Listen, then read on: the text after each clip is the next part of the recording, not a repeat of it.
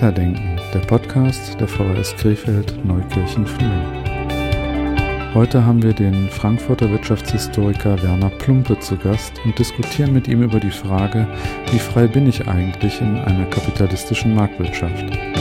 Viel Spaß beim Zuhören.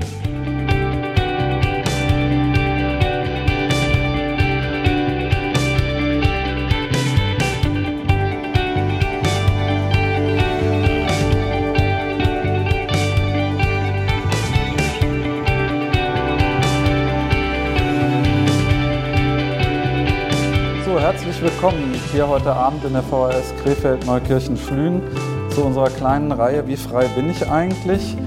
Heute ähm, begehen wir sozusagen die Fortsetzung der Reihe, die wir im März begonnen haben. Da ging es um die Frage, äh, wie frei bin ich eigentlich in unserer demokratischen Gesellschaft? Da ging es um die juristische Frage, äh, was darf der Staat, was darf das Individuum? Da haben wir darüber diskutiert. Und heute haben wir den zweiten Teil dieser Reihe, wo wir uns äh, um die Frage kümmern werden, wie frei bin ich eigentlich in einem kapitalistischen Wirtschaftssystem? Ähm, und wollen diese Seite beleuchten. Und äh, um das wieder fachkundig zu tun, haben wir uns natürlich professionelle Schützenhilfe organisiert. Deswegen begrüße ich ganz herzlich hier heute Abend Professor Werner Plumpe von der Universität Frankfurt. Herzlich willkommen. Ja, danke für die Einladung. Danke. Natürlich stelle ich auch diesmal unseren Gast vor. Werner Plumpe ist Professor Emeritus für Wirtschafts- und Sozialgeschichte an der Goethe-Universität Frankfurt und zählt zu den profiliertesten Wirtschaftshistorikern in Deutschland. Ähm, ich könnte Ihnen jetzt ein Literaturverzeichnis von ihm vorlegen, dann wären wir abendfüllend beschäftigt. Deswegen versuche ich einfach nur mal ein paar Publikationen herauszugreifen, die Ihnen die Breite seiner Forschungstätigkeit zeigt und warum er der geeignete Gesprächspartner für heute Abend ist. Es fängt an mit seiner Dissertation aus dem Jahre 1985, wenn ich es richtig sehe. Genau, ähm, da ging es vom Plan zum Markt, Wirtschaftsverwaltung und Unternehmerverbände in der britischen Zone. Ist also eine Arbeit über das Wirtschaftssystem in der Besatzungszone nach dem Zweiten Weltkrieg. Dann hat er sich habilitiert über betriebliche Mitbestimmung in der Weimarer Republik, Fallstudien zum Ruhrbergbau und zur chemischen Industrie. Das war 1998 oder 99? Äh, habilitiert worden bin ich 1994 und erschienen also, also erschienen ist 1999. Genau, das ist ja das immer bei so. solchen Schriften immer der Fall ist. Da muss man noch das eine oder andere streichen oder das andere eine oder andere ergänzen. Das dauert dann. Genau, halt. das dauert dann immer. Mhm. Aber ähm, Sie sehen auch hier wieder äh, ein Thema, äh, wo es eben um soziale Mitbestimmung geht, eben in der Wirtschaft auch ein spannendes Thema, auch ein wichtiges Element unserer sozialen Marktwirtschaft. Genau. Dann äh, ist der ein oder andere vielleicht schon im Rahmen der vergangenen Wirtschaftskrise auf Herrn Plumpe gestoßen mit dem kleinen Büchlein, was da vorne auch steht. Wirtschaftskrisen, Geschichte und Gegenwart. Erste Auflage ist, glaube ich, 2010 erschienen. Erste war 2010, genau. genau. Mhm. Interessanterweise auch ins Chinesische und Koreanische übersetzt worden. Ne? Äh, Im Übrigen, Koreanisch können Sie auch an der Volkshochschule Krefeld lernen. Also Sie haben eine einmalige Möglichkeit, Herrn Plumpes Buch dann sozusagen genau. im Koreanischen nicht original zu lesen. Genau. Dann äh, hat er eine große Studie geschrieben über Karl Duisberg, äh, einen Industriellen, der besonders eben bei der Bayer AG äh, eine wichtige Figur war. Äh, Sie wissen ja, früher war äh, Krefeld auch Bayer-Standort, also auch das. Vorher Weiler Termeer, das waren die eher noch Konkurrenten. Weiler Termeer war einer der, äh, auch der wichtigen Mitspieler im Bereich der Farbenindustrie und die sind dann später geschluckt worden beziehungsweise in der IG Farben aufgegangen und dann nach dem Krieg bei der Zerteilung dann halt bei Bayer gelandet. Ne? Aber eigentlich wussten die, die waren schon eher so, also herrschte schon Konkurrenz zwischen Leverkusen und Uerdingen. Ja. Gut, und letztlich, warum wir ihn dann auch äh, nicht nur wegen dieser Studien eingeladen haben, aber wegen seiner großen Studie, das kalte Herz, die da vorne steht, Kapitalismus, Geschichte einer andauernden Revolution. Es ist also eine Gesamtgeschichte des Kapitalismus und äh, damit ist er natürlich der prädestinierte Gesprächspartner für unser Thema. Ähm, was macht eigentlich diesen Kapitalismus aus und wie verhält es sich mit der Freiheit des Einzelnen in diesem Kapitalismus? Was haben wir heute Abend vor?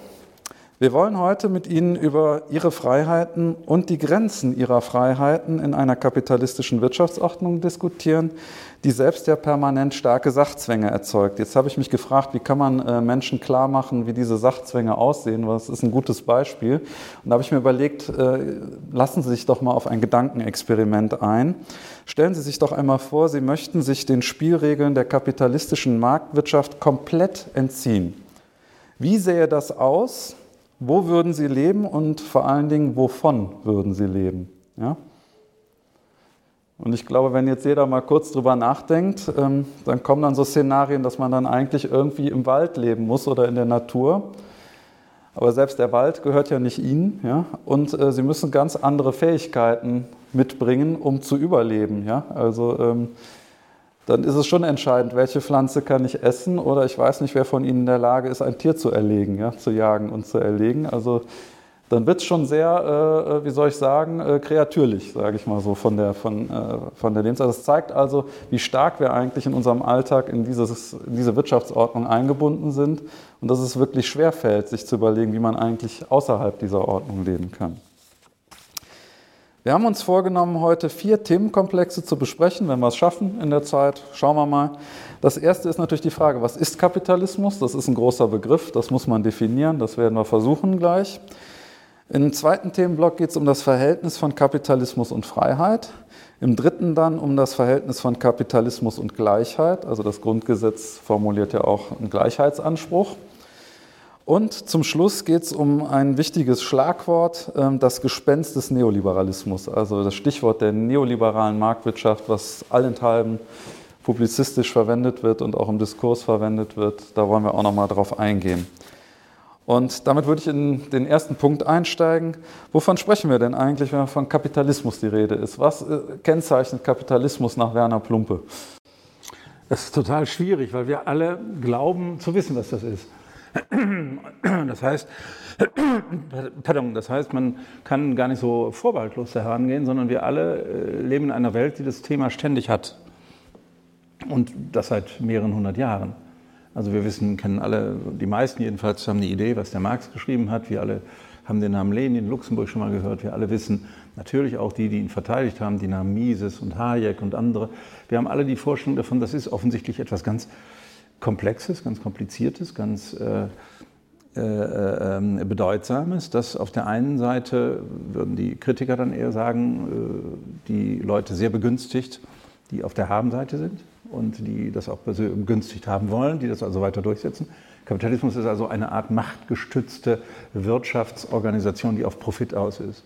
Da könnte man sich dann schnell darüber verständigen. Da würden Sie mit den meisten wahrscheinlich kein Problem haben. Wenn man mit den Hayek oder den Liberalen oder anderen reden würden, die würden sagen, Kapitalismus ist, äh, das würden wir gar nicht verwenden. Wir würden von Marktwirtschaft reden und in der Marktwirtschaft haben wir ein dezentrales, evolutionäres Suchsystem der richtigen, effizienten wirtschaftlichen Verhaltensweisen.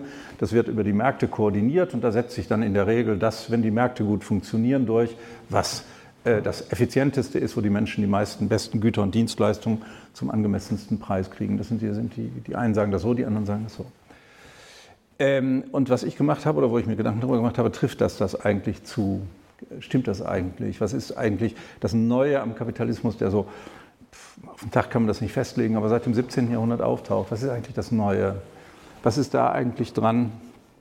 Äh, das Revolutionäre, dass es Ungleichheit gibt, dass es Armut gibt, definitiv nicht. Das war im alten Rom, das war in Griechenland, das ist überall auf der Welt, auch in, äh, in, äh, unter nicht kapitalistischen Bedingungen der Fall gewesen. Das Neue am Kapitalismus, das ist auch der, ein Grundgedanke dieses Buches, da drin steckt, ist im Grunde genommen das, dass seit, den, seit dem 16., 17. Jahrhundert die armen Leute als Kunden entdeckt werden. Um es mal äh, herunterzubrechen. Und die armen Leute als Kunden zu entdecken, setzt voraus, dass ich Güter und Dienstleistungen in großer Menge zu einem relativ niedrigen Preis anbiete. Wenn ich an die reichen Leute verkaufen will, dann stelle ich Rolex-Uhren her. Da reicht es, wenn ich da 1000 Uhren von herstelle und da kostet jede 10.000 Euro, da kann ich mein Geschäft mitmachen. Wenn ich aber will, dass Sie eine Uhr kaufen, also der normale Mensch eine Uhr kauft, dann muss die Uhr äh, für 30 oder für 50 Euro verkaufbar sein, dann muss ich drei Millionen davon machen. Und wie kann eine Wirtschaft funktionieren, die auf diese skalen ökonomischen Effekte setzt? Äh, da steckt der Gedanke, das geht eigentlich nur, wenn man das kapitalintensiv betreibt. Also man muss große Fabriken gründen, man braucht äh, entsprechend investiertes Kapital, man braucht entsprechend viele Menschen, die zusammenarbeiten, man braucht entsprechende Produktionsverfahren, man braucht äh, entsprechende Vermarktungsverfahren und, und, und, und, und, und, und. Das Neue am Kapitalismus jedenfalls, oder das, was den Kapitalismus ausmacht, weshalb ich auch den Begriff für eigentlich ganz gut finde, ist diese kapitalintensive Massenproduktion von Gütern und Dienstleistungen für eher wenig vermögende Leute. Das macht sich, taucht auf das erste Mal eigentlich im 16. Äh, und 17. Jahrhundert, vor allen Dingen in den Niederlanden. Großbritannien auch, in Teilen von Westdeutschland, äh, in Oberitalien gibt es Ansätze, die genau in diese Richtung gehen, die genau das machen.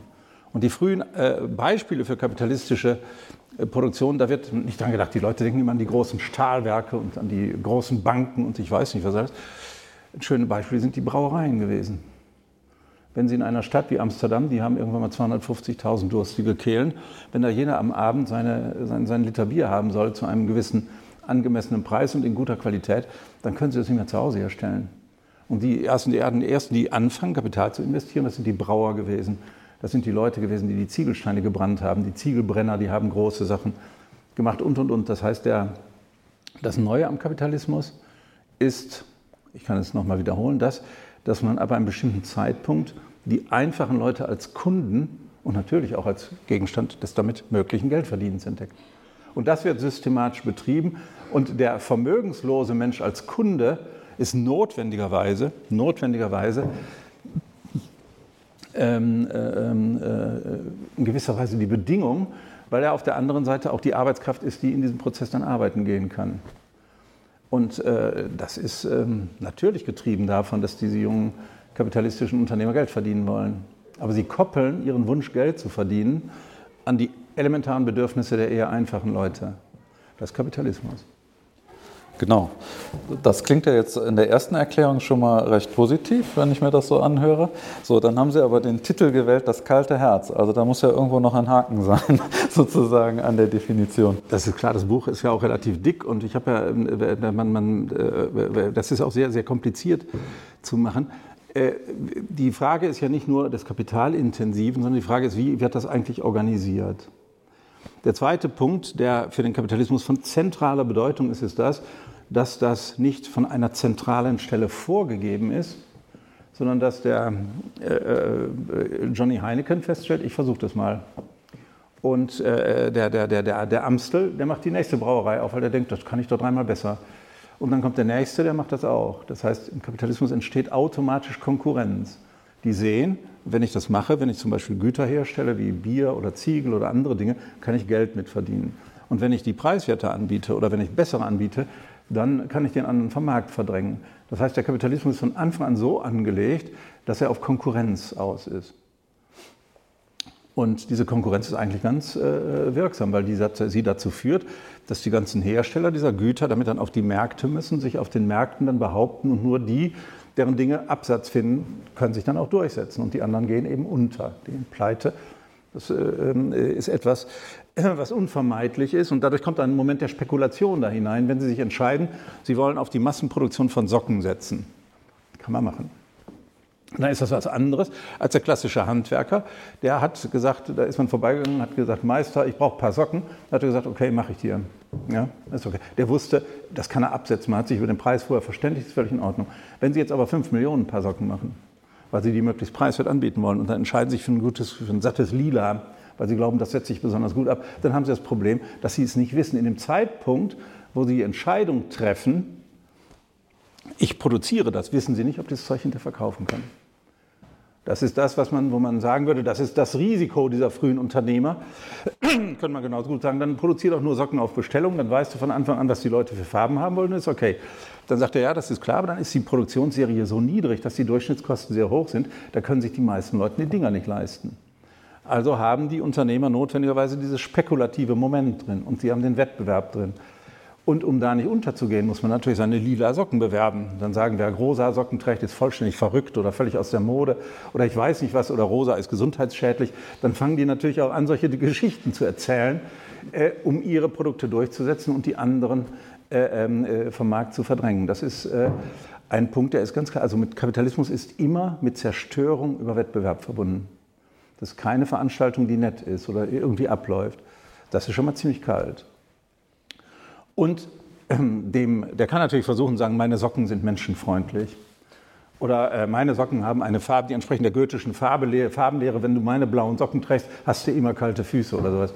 Äh, oder warme Füße, wohlgemerkt, aber du hast ein kaltes Gefühl dabei. Das heißt, die gehen auch davon aus, dass ihre Produkte nicht einen besonderen ethischen, moralischen oder sonstigen Zweck erfüllen, auch wenn man das in der Werbung behauptet. Sondern die entscheiden sich danach, wir produzieren Dinge, von denen wir glauben, dass wir die am Markt absetzen können. Und im Zweifelsfall produzieren wir auch Sachen, die äh, Waffen, Munition, Gewehre, alles Mögliche, Hüte. Also das ist vollständig gleichgültig. Ähm, entscheidend ist nur, kann ich das zu guten Bedingungen, zu günstigen Preisen herstellen, kann ich das absetzen.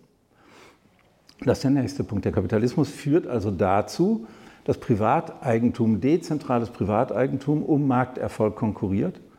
Der Markterfolg ist ausschließlich daran gebunden, kann ich die Güter und Dienstleistungen, die ich herstelle, absetzen, kann ich damit Gewinn machen oder nicht.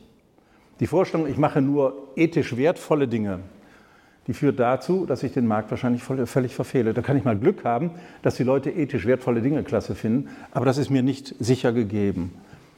Ich könnte also andersherum sagen, die Frage das kalte Herz, das läuft darauf hinaus, der Kapitalismus ist im, im, im Kern so eine Art kalte, rationale Produktionsmaschine, die immer auf den Markterfolg setzt, immer am Markterfolg orientiert ist. Das haben die Leute frühzeitig bemerkt.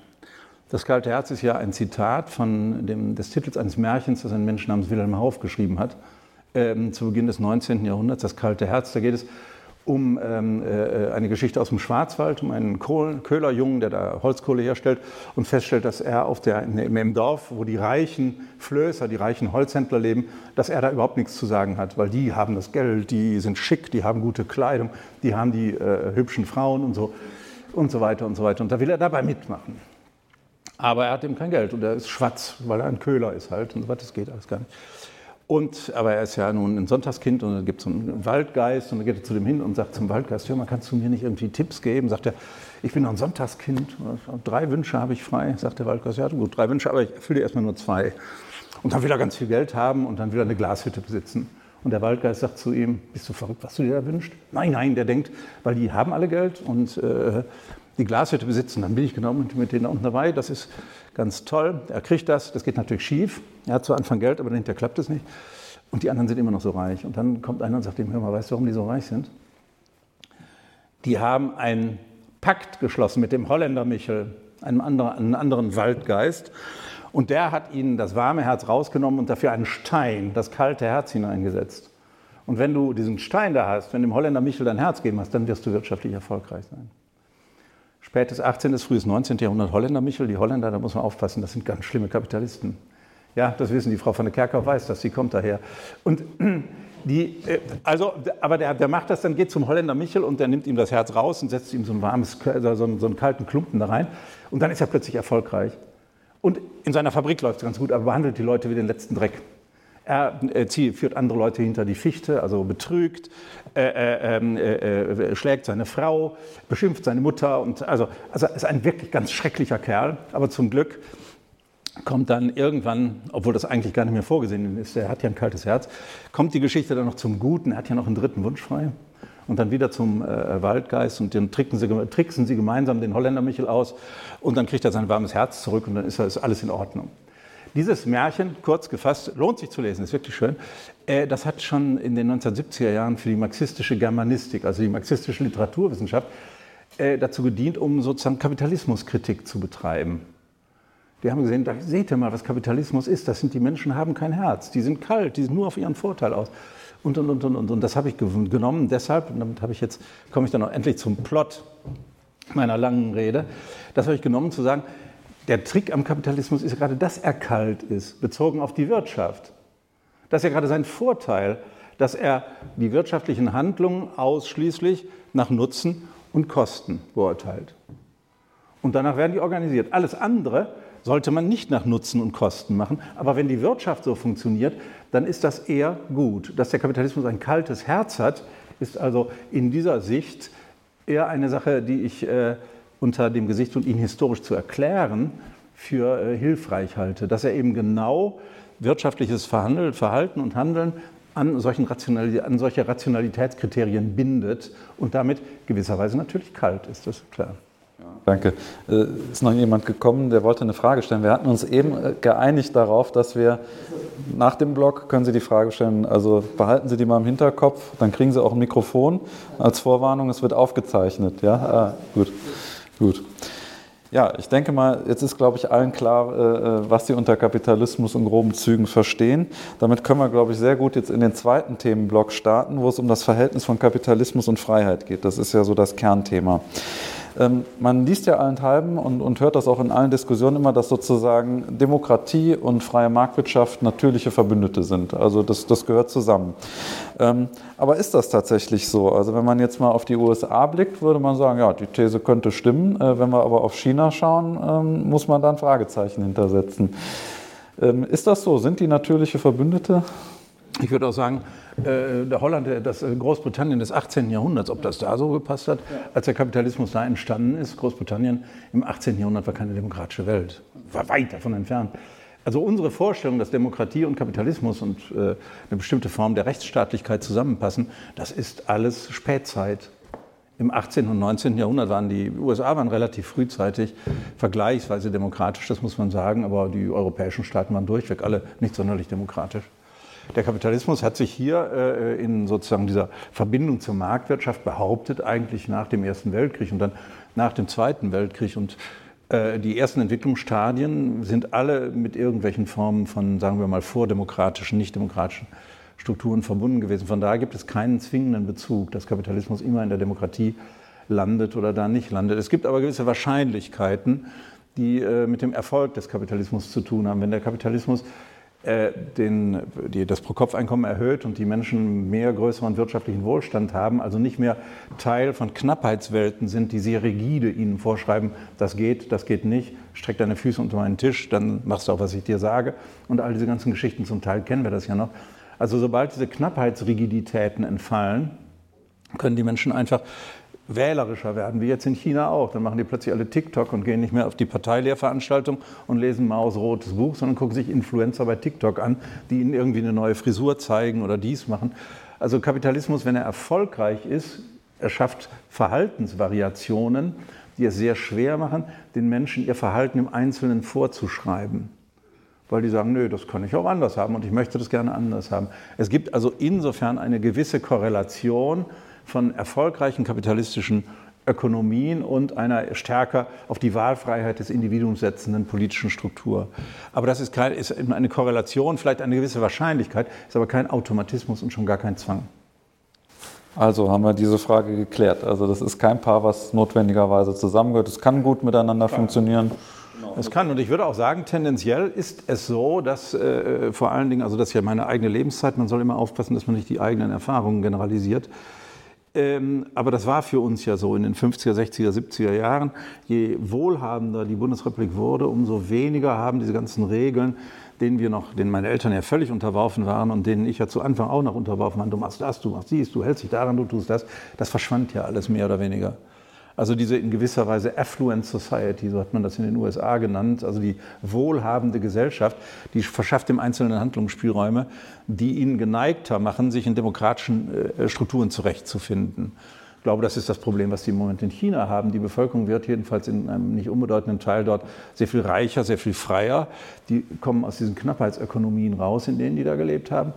Und wenn man durch Shanghai geht oder durch Peking geht und so weiter, das sind moderne Großstädte und dass, dass, die Leute, dass man denen da im Einzelnen vorschreibt, du machst das, du machst dies und du musst das Mauerbuch lesen und dann dies machen und das machen, das können die versuchen. Das werden sie auch versuchen. Die haben ja diesen Anspruch, das zu machen.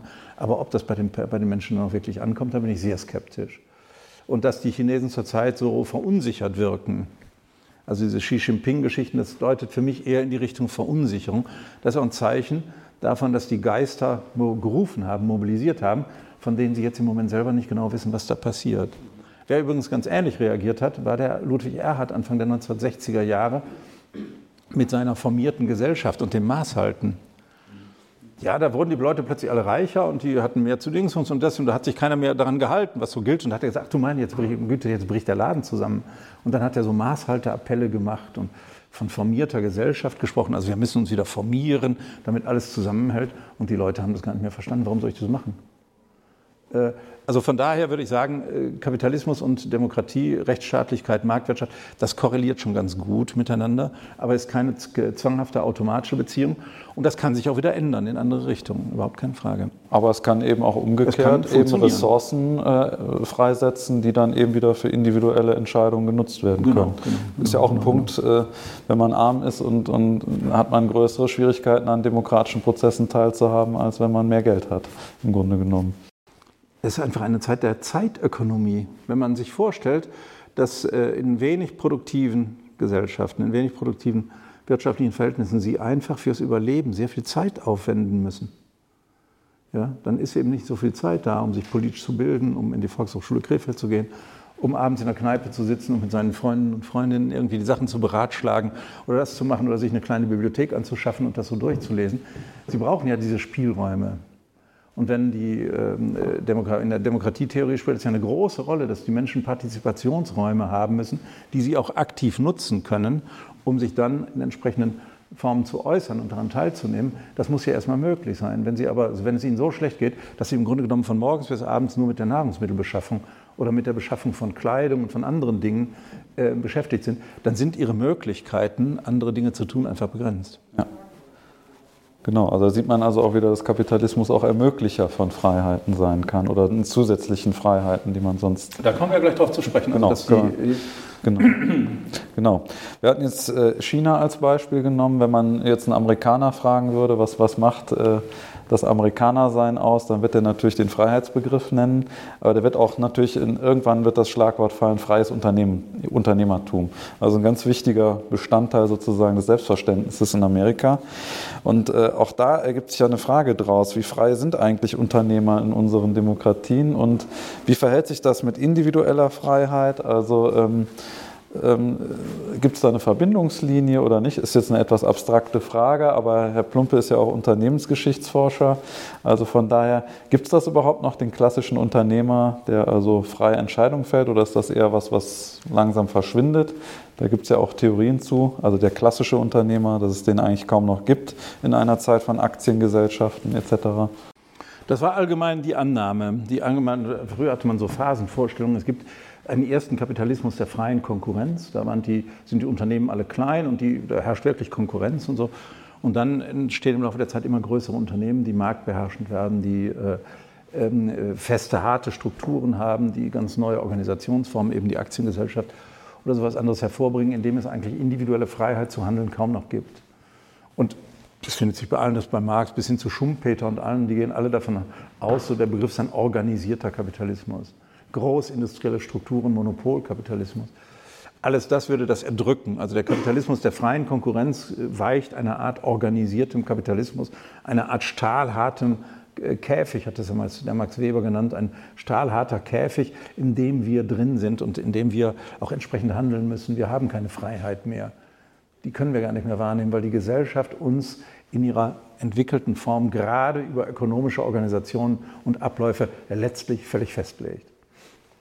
Das hat sehr pessimistisch bis in die Mitte des 20. Jahrhunderts äh, die Debatten beherrscht. Das war auch klar. Die Nazis waren ja in der Hinsicht mit ihrer Kriegswirtschaft und mit diesem ganzen Salat äh, sehr vorne mit dabei, aber die Russen mit der Planwirtschaft, das war natürlich auch so. Da gab es eigentlich keine Spielräume mehr für den Einzelnen. Da ist man der, das Rad gewesen, ein Arbeiter in einer Maschine, die auf eine bestimmte Weise nach einer eigenen Logik läuft. Und ich muss eben die, äh, das Rad sein, ich muss der Arbeiter sein und ich muss das vollziehen.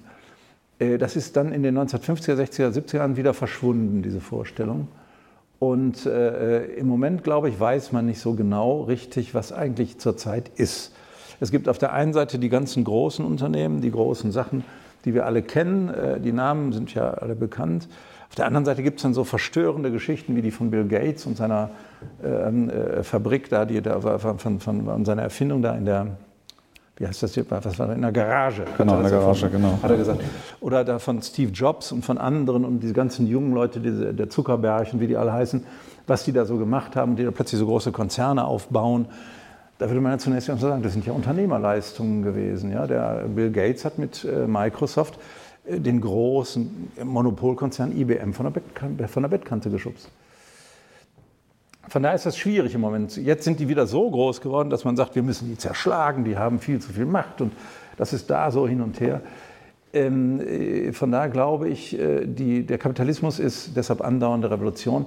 Ähm, äh, der probiert ständig neue Verfahren, neue Situationen aus. Da können sich auch so große Strukturen bilden, die unter Umständen dann marktbeherrschende Macht haben für eine gewisse Zeit. Wenn man aber sich genau anschaut, wer im 19. Jahrhundert hier im deutschen Fall als Unternehmen dominant war, und wer das heute ist, dann stellt man fest, historische Größe heißt nicht Größe für immer. Sonst wäre die Krefelder Seidenindustrie ja noch da. Ne? Mhm. Aber die ist dummerweise nicht mehr da. Und das gilt eben für andere Sachen auch und äh, für, für, für viele. Äh, ich habe ja lange im Ruhrgebiet gelebt, der, für, für die gesamte große Ruhrindustrie, die sind alle mehr oder weniger ohne Bedeutung. Heute Thyssen, Krupp, Mannesmann, EHH. Was waren das früher für große Namen? Das interessiert heute keinen mehr.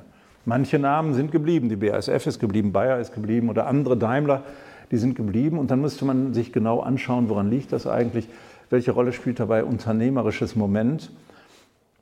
Ähm, äh, das wird dann im Einzelnen differenziert zu beurteilen sein. Aber diese Vorstellung, der Kapitalismus führt zu einer Art technokratischem System, in dem der Einzelne immer marginaler wird, das würde ich, äh, als, das würde ich als zu pauschal wahrscheinlich zurückweisen. Die Spielräume sind immer noch da die existieren. Man muss sie dann eben im Zweifelsfall ergreifen, wie der Bill Gates das gemacht hat oder andere halt. Hm. Ja. Sie haben ja einen anderen Punkt angesprochen. Ähm, wenn so ein Unternehmen so lange sich behaupten kann, ähm, ist das ja auch interessant, weil es das ja unter unterschiedlichen staatlichen Rahmenbedingungen getan hat in diesem Fall. Und äh, das ist ja auch eine spannende Frage, wie verhält sich sozusagen der Staat zur Ordnung der Wirtschaft? Und äh, die Kernfrage ist vielleicht, muss der Staat eigentlich eher den Markt äh, schützen, sozusagen, dass der funktioniert, oder muss er seine Bürger vor dem Markt schützen, also wenn man die Sozialpolitik anschaut, oder muss er beides, muss er eine Balance finden? Und äh, wo liegen da so die Schwierigkeiten sozusagen? da gehen wir nochmal zurück auf die, auf, den, auf die Anfänge des Kapitalismus, also in den Niederlanden, in Großbritannien, als sich herausstellt, dass eine bestimmte Form dezentraler Wirtschaft, also die Heinekens und die Amstels und ich weiß nicht was beim Braun und die anderen da und die anderen da und die anderen da, das Ablaufen, das ist ja ähm, in, in, in Holland und England von der Politik toleriert worden. Die wollten, fanden das nicht so besonders gut. Das hinter dem Geld hinterherlaufen ist eigentlich sowohl von der kalvinistischen als auch von der katholischen Geistlichkeit immer sehr skeptisch gesehen worden. Man soll sein Herz nicht an solche Dinge hängen. Und auch die äh, Obrigkeiten, die Obrigkeiten waren eigentlich eher darauf aus, das zu kontrollieren und stark zu besteuern. Aber die haben festgestellt, vor allen Dingen die Niederländer haben festgestellt, je mehr Freiräume die Leute haben, umso besser können wir die besteuern, umso mehr verdienen die, umso mehr profitieren wir von denen. Also der Staat in England, der Staat in den Niederlanden, das sind die ersten, die merken, eine florierende Wirtschaft erhöht für uns unsere Handlungsspielräume. Und von daher ist es vielleicht besser, wir lassen die das machen, was die machen wollen, im Rahmen natürlich, und äh, schöpfen die Erträge davon ab und nutzen die dann für staatliche Zwecke und für andere Dinge und machen es nicht wie die Franzosen mit ihrem harten Merkantilismus oder die Spanier mit ihrer anderen Art. Und bei uns im Alten Reich in Deutschland war das ja so differenziert und unterschiedlich, das kann man nicht so sagen. Wir machen das dann so, dass wir die äh, ähm, äh, äh, Leute fördern, sie das tun lassen. Dann machen die natürlich sehr schnell die Beobachtung, die Sie gerade angesprochen haben. Kapitalismus ist eine Art wirtschaftlichen Handelns, aber nicht jeder, der da handelt, ist nett. Es gibt ganz viele Leute, die nehmen hohe Preise. Es gibt ganz viele Leute, die sprechen sich vorher in der Kneipe ab, bevor man den Marktstand öffnet und sagt, wir kaufen und verkaufen unsere Apple aber für einen Euro den Apple. Und damit das auch klappt, verabreden wir uns vorher. Das heißt, die machen Kartellstrukturen. Die versuchen sich gegen den Markt äh, äh, ähm, äh, durchzusetzen. Die versuchen für sich besondere Vorteile rauszukriegen. Das sind Erfahrungen, die machen die Obrigkeiten ganz frühzeitig. Ganz frühzeitig. Das taucht heute meistens so auf, dass sie sagen, ja, die Deutsche Bank hat kapitalistische Interessen. Die Deutsche Bank hat keine kapitalistischen Interessen. Die Deutsche Bank hat ihre eigenen Interessen. Die Deutsche Bank will Geld verdienen und versucht, das im Zweifelsfall mit allen Mitteln durchzusetzen. Und eher, der Markt ist eher etwas, der sie daran hindert. Da gibt es nämlich noch die Konkurrenz, da gibt es den, da gibt es den, da gibt es den. Das heißt, die Marktteilnehmer haben alle die Tendenz, sich im Zweifelsfall Sondervorteile auf Kosten der Funktionsweise des Marktes zu verschaffen. Von daher ist es total wichtig, dass der Staat so ein bisschen als Hüter des Marktes auftritt. Das machen die in England, in den Holland hier bei uns, äh, Luther schon in der Schrift über Kaufmannshandlung und Wucher, hat ja schon gesagt, man muss die Leute am Wuchern hindern und ähnliches mehr. Es gibt also eine ganz lange Tradition, darüber nachzudenken, dass der Staat eine Art Wirtschaftsordnungsfunktion hat. Und die muss er im Zweifelsfall auch gegen kapitalistische Sonderinteressen durchsetzen oder gegen Sonderinteressen von anderen durchsetzen. Das erste Frage. Also der Staat als Hüter äh, des Marktes und damit schützt er natürlich auch uns davor, dass wir über, übervorteilt werden. Wir wissen es ja nicht. Meistens fehlt das die Zeit und äh, äh, ähm, die Möglichkeit, sich zu informieren, sind diese Schuhe jetzt wirklich toll, sind die wirklich 120 Euro wert? Oder sind die nicht vielleicht 70 Euro wert oder vielleicht 300 Euro. Das weiß man nicht, wir haben die Zeit gar nicht, sondern wir vertrauen, deshalb funktioniert der Markt, die Marktwirtschaft, wir vertrauen, dass wir in Markthandlungen nicht betrogen werden.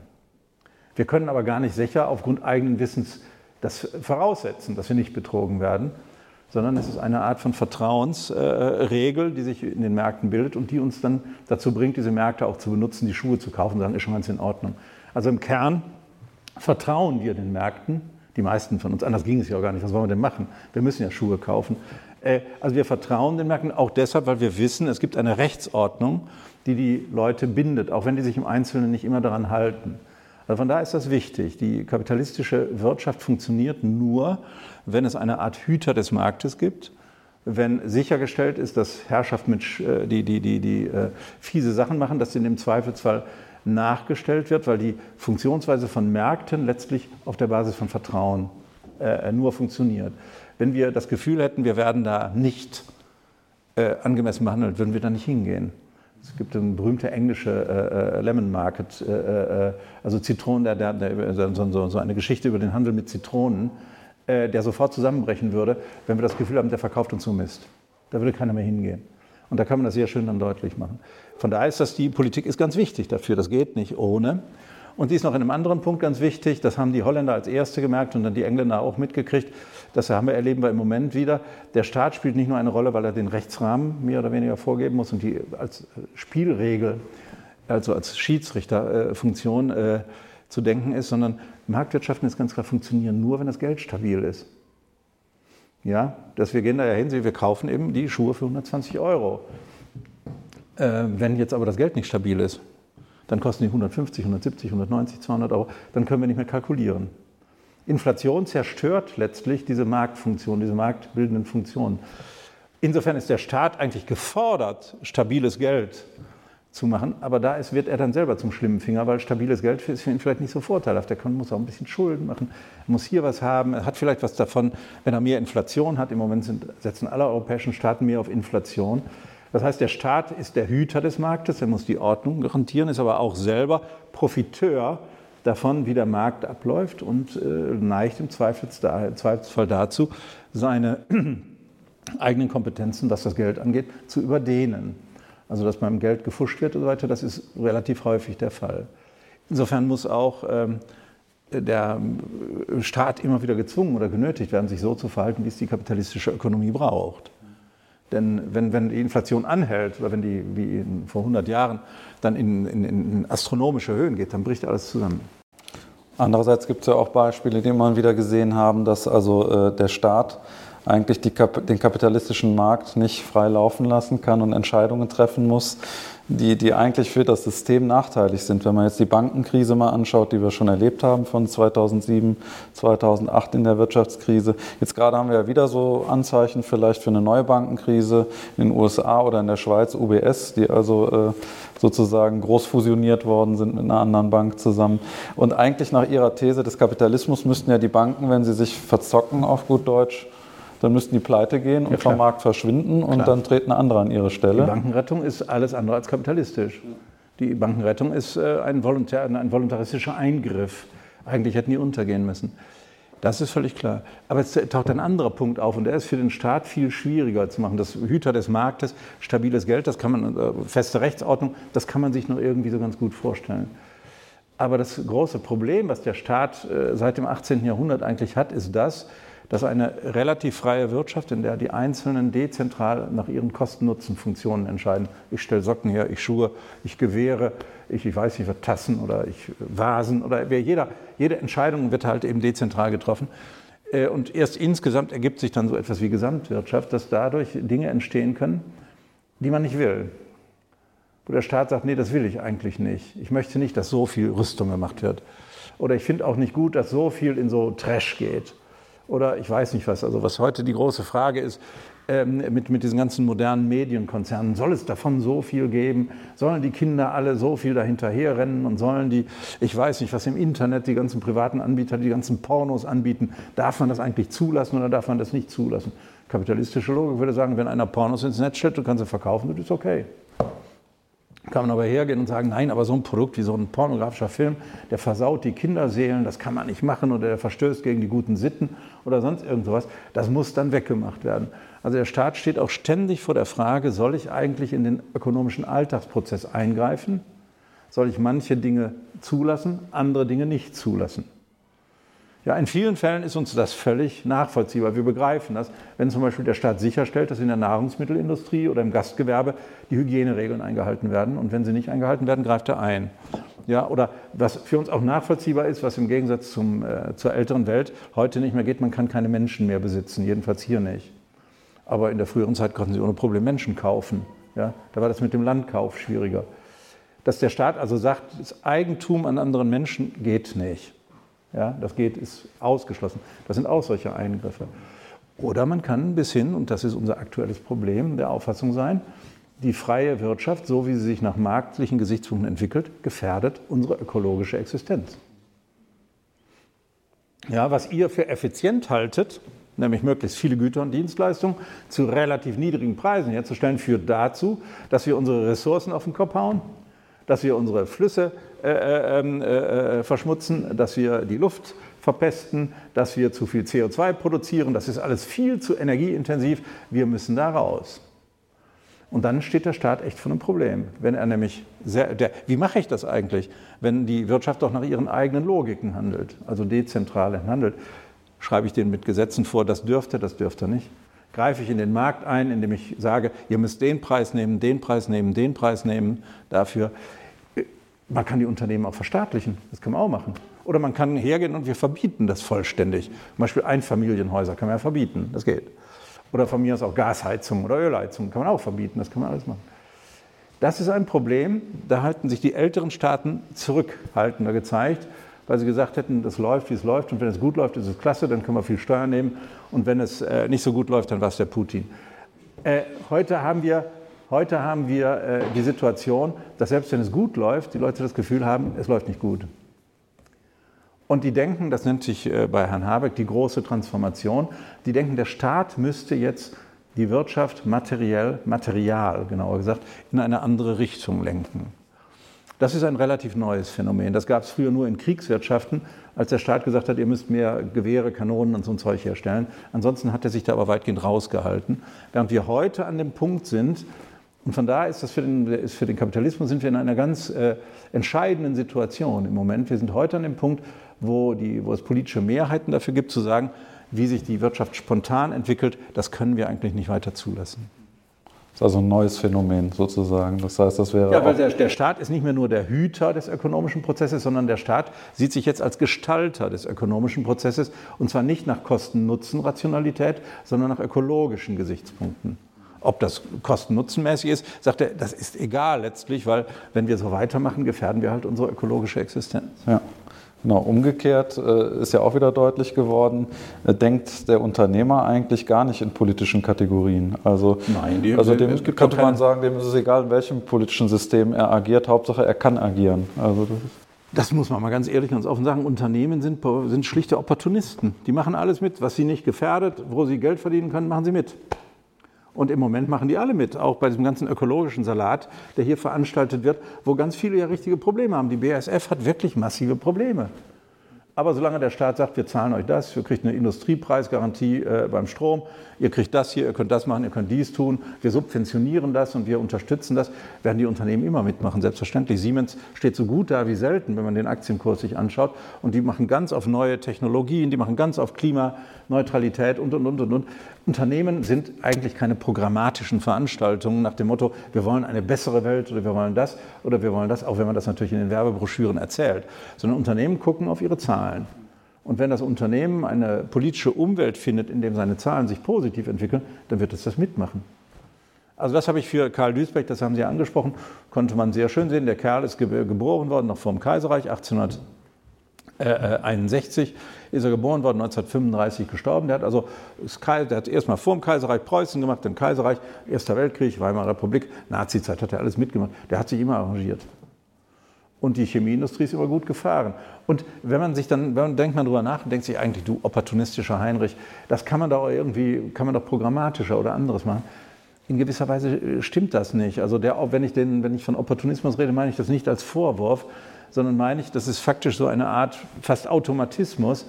Denn was soll der denn sagen, der Unternehmer? Der Duisberg weiß, mein Unternehmen, in diesem Fall dann Bayer, das äh, ist für 100, 200, 300, 400 Jahre angelegt.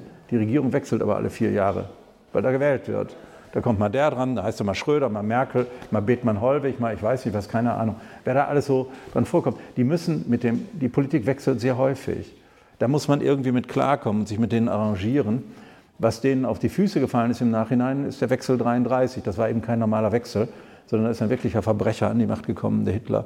Und dem Hitler gegenüber opportunistisch zu sein, ist was anderes, jedenfalls aus unserer Sicht heute, als 1928 bei der Bildung der Großen Koalition unter äh, Müller opportunistisch zu sein, nachdem dann irgendwo vor die äh, Liberalen dann abgesäbelt worden sind.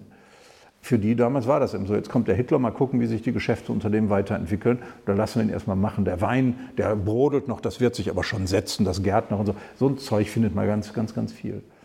Und die Logik, die dahinter steckt, ist letztlich die, dass sich Unternehmen mit äh, dem in der Politik sehr häufigen Wechsel arrangieren müssen, weil sie ihn ja nicht verhindern können.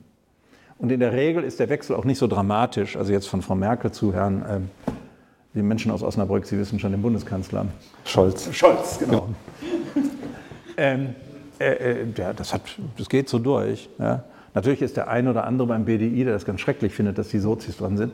Aber das, da arrangiert man sich halt so. Also ich würde Unternehmen als pragmatische, äh, letztlich Nischensucher und Anpasser ansehen und ich würde die für tendenziell äh, opportunistisch halten. Auf die Hinterbeine setzen ich allerdings, wenn die Zahlen nicht gut sind. Dann gibt es Ärger, das ist klar.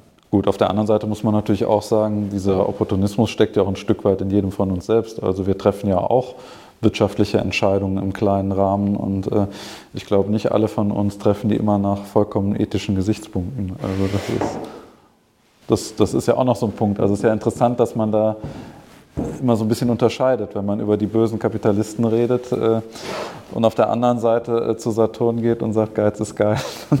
Nein, das, das zählt zu den ganz zentralen Dingen in der Kapitalismusgeschichte, die sehr schwierig sind in Diskussionen, weil in, in, äh, meistens, wenn man öffentlich über Kapitalismus redet, ist man sehr schnell, wenn man so redet wie ich, das können Sie sich ja vorstellen, in einer eigenartigen Situation, weil die Leute immer denken, du verteidigst das doch. Dabei ist der, der, der Hauptpunkt, was mich interessiert, ist einfach zu sagen, wie kann eine solche Sache, die so lange in der Welt sind, wie kann man die eigentlich begreifen und erklären? Und nur indem ich sage, das geht doch gar nicht, das ist alles ganz schrecklich oder so kann ich ja die historische Existenz dieser kapitalistischen Wirtschaft, den Erfolg und, und das kann ich so nicht beschreiben. Das ist schon ganz klar. Und der zweite Punkt, äh, also das muss ich den zwei machen. Der zweite Punkt, der total schwer für viele zu begreifen ist, das gilt äh, ähm, äh, für alle, das gilt aber auch für meine Studenten. Ähm, wenn man die, wenn, als ich die dann gefragt habe, was ist eigentlich Wirtschaft? Wenn ihr über Wirtschaft, wenn ihr über Kapitalismus reden wollt, was fällt euch da ein? Dann kamen die, ja, wir haben in der Zeitung gelesen, die Deutsche Bank hat bei den Zinsen geschummelt und äh, äh, äh der Enron-Skandal und Bilanzgeschichten da und Dieselgate bei VW und ich weiß nicht was alles. Dann haben die, die haben, so Kapitalismus ist für die die mehr oder weniger die Profitsucherei der großen Konzerne, die dabei im Zweifelsfall schon mit harten Bandagen vorgehen. Von denen würde nie jemand auf die Idee kommen zu sagen, ja, ich war eben in der Mensa und habe für 2,70 Euro mein Essen gekriegt, dann habe ich mir noch ein Bier geholt, dann habe ich mir Dings gekauft, eine Kappe gekauft, dann war ich in der Stadt, habe mir noch eine Druckerpatrone besorgt, ein bisschen Druckerpapier und das gemacht. Wir alle vollziehen Kapitalismus jeden Tag in 100.000 kapillaren äh, äh, Strukturen, die wir das machen. Wir würden das nur nicht für kapitalistisch halten. Aber natürlich, wenn ich in den Laden gehe und dann gibt es da fünf Sorten Bleistifte, dann gucke ich natürlich, was kosten die, was für eine Qualität haben die. Und dann entscheide ich, nachdem wie viel Budget, also wie viel Geld ich in der Tasche habe, den will ich haben und den will ich nicht haben. Wir machen das alles völlig spontan und das ist das kalte Herz, ja völlig richtig, dass wir uns so verhalten. Warum soll ich hergehen und einen Bleistift nehmen, nur weil der, keine Ahnung, irgendwie gelb ist ja, und ich nicht antichinesisch sein möchte oder so? Sondern ich mache, dass wir alle vollziehen tagtäglich kapitalistische Dinge. Wir alle, wir haben eben im Auto uns über ihre Wohnungssuche unterhalten. Natürlich überlegt man sich genau, welchen Preis bin ich bereit, unter welchen Bedingungen, wo, wie zu bezahlen. Und das ist auch nichts Schlimmes. Das ist einfach so. Äh, äh, und diese kapillaren Dinge, wenn man die dann zusammennimmt äh, zu einer Art Kumulation, das ist dann Kapitalismus. Und da gibt es natürlich die, auch unser einer, ich habe auch in meinem, in meinem Leben sicher nicht immer alles äh, ganz ehrlich gemacht. Das ist schon mal vorgekommen, dass man irgendwie so Sachen, äh, früher natürlich, heute ist das anders, aber, aber die, äh, natürlich, natürlich ist das so. Ja klar. Und das machen die anderen in gewisser Weise auch. Also es ist, das ist mir sehr wichtig klarzumachen, dass man den Kapitalismus als eigene Alltagspraxis begreift. Dann kann man sich ja immer noch fragen, kann ich da was ändern? Will ich da was ändern? Mhm. Genau. Ja, dann habe ich hier noch auf der Liste stehen ähm, Kapitalismus und Gleichheit. Also unser Grundgesetz formuliert ja einen Gleichheitsanspruch, der für die gesamte Gesellschaft durchgesetzt werden soll. Jetzt haben wir aber ja gelernt, also äh, Kapitalismus basiert auf dem Konkurrenzprinzip, schafft also permanent Ungleichheit. Ähm, wie sieht das aus? Oder kann man da auch wieder sagen, sowohl als auch? Nein, ich glaube, wir sagen, der Kapitalismus ist eine gewaltige Ungleichheitsmaschine. Und das ist ja von Anfang an und das wird auch immer so bleiben. Und die Ungleichheitsmaschine ergibt sich aus der Tatsache, das war einer der Ausgangspunkte äh, äh unseres Gesprächs, dass Kapital intensiv produziert wird. Das heißt, von den Erträgen, die in einem Jahr erwirtschaftet werden, von den 100 Prozent, die man da hat, werden eben nur 70 Prozent konsumiert. Die anderen 30 Prozent werden wieder in neue, neue Maschinen, neue Anlagen, neue Einrichtungen und, und, und investiert. Auf die Weise entstehen große Vermögen, die für eine kapitalintensive Wirtschaft notwendig sind. Die andere Seite davon ist aber bei einer kapitalistischen, kapitalintensiven Wirtschaft, die ja auf Privateigentum äh, beruht, heißt, die großen produktiven Vermögen sind in der Hand der Familie Quandt. Wenn man bei BMW nimmt oder in der Hand der Familie sowieso oder in der Hand oder in der Hand. Bei den meisten Aktiengesellschaften, das hat der Marx im dritten Band des Kapitals schon gesagt, der war, war der Auffassung, das kann man da nicht mehr so sagen, dass Aktiengesellschaften waren für den schon so eine Art Protokommunismus. Weil da gibt es keinen großen Kapitalisten mehr, sondern jeder hat so ein paar BSF-Aktien oder Allianz oder ich weiß nicht was. Also das verteilt sich dann, dann so, da gibt es keine klaren Eigentums.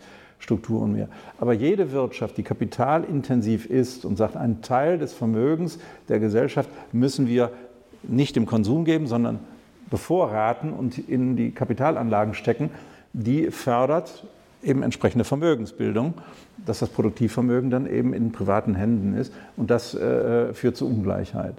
Das hat John Maynard Keynes äh, schon gesagt, der wird ja heute eher so äh, im, im, Kontext einer eher links- liberalen Ökonomie oft zitiert. Der hat gesagt, Vermögensungleichheit ist dann gerechtfertigt, wenn die Ungleichheit dazu dient, das Produktivvermögen zu erhöhen. Wenn die Ungleichheit dazu dient, damit manche Leute dann ganz viel Champagner trinken und äh, äh, ich weiß nicht was machen und sich noch eine Yacht kaufen und dies machen und das. Also wenn das Privatvermögen dazu dient, keine produktiven Zwecke zu erfüllen, dann ist das nicht begründbar dann wird es immer Unterschiede geben, aber im Vermögen, aber die sind nicht entscheidend. Entscheidend ist, äh, äh, die äh, Entstehung großer Vermögen ist nur dann gerechtfertigt, wenn sie einem produktiven Zweck zugeführt werden. Das ist für den Kapitalismus typisch. Was im Übrigen ähm, ganz wichtig zu sehen ist, ist, dass im Kapitalismus ist Armut möglich, aber nicht zwingend. Vor allen Dingen die ältere Zeit im 19. Jahrhundert, da gab es sehr viel Massenarmut gab es eine ganze Bewegung, Pauperismus hieß das.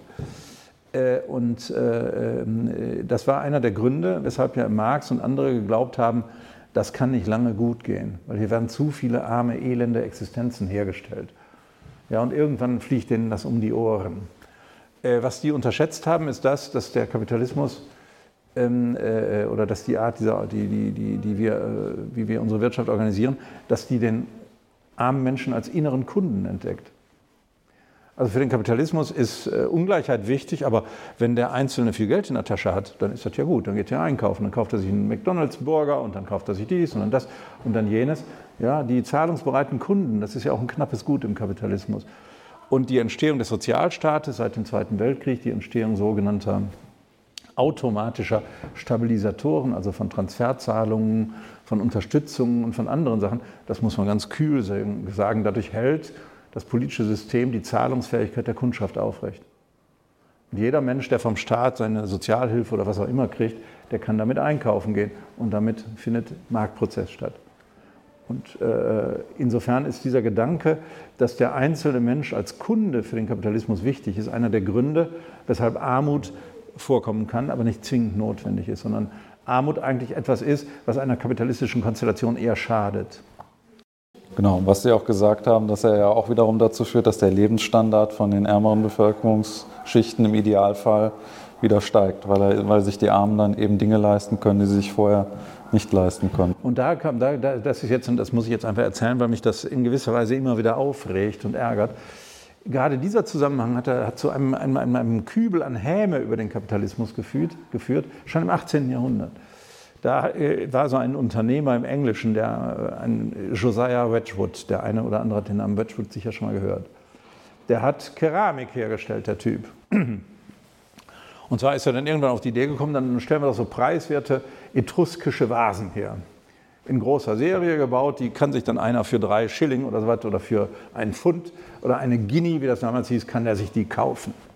Und das hat er gemacht und das ist total gut angekommen. Also jeder, der in England in the middling sort, also in der Mittelklasse war und was auf sich hielt, der hat sich da so eine etruskische Vase hingestellt und hatte ein bisschen Silbergeschirr und einen Teeservice und sonst irgendwie sowas alles. Und der Goethe hat das mitgekriegt, dass dieser Wedgwood etrurische äh, Vasen da verkauft der hat sich aufgeregt, das sei doch völlig unmöglich, dass einer so einen Ramsch produziere und das an diese Typen aus der Mittelschicht verkaufe. Die wüssten doch gar nicht, was sie sich da hinstellen.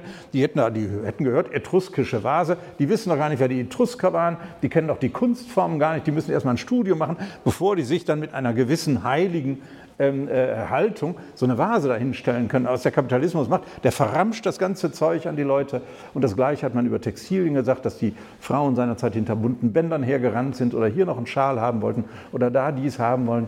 Man hat also dem Kapitalismus vorgeworfen, er würde Ramsch herstellen der äh, den Leuten mehr oder weniger so nachgeschmissen wird, wo die dann um ihren letzten Pfennig gebracht werden, äh, den sie noch für irgendwelches dummes Zeug dann ausgeben. Der Inbegriff dieser Ramschökonomie war, die, war Amerika. Amerika ist lange Zeit von Europa mit erhobener Nase ja betrachtet worden. Was da abläuft, das ist alles ganz schrecklich. Da geht es nur ums Geld. Das hat alles mit Qualität gar nichts zu tun. Bei uns ist alles solide. Da ist alles so oberflächlich. Das ist eine, für, für meine Kapitalismusvorstellung ein ganz konstitutives Moment, dass die traditionelle europäische Oberschicht, die auch vor dem Kapitalismus gut gelebt hat, das Neue, was entsteht, deshalb ablehnt, weil das für sie geradezu degoutant ist.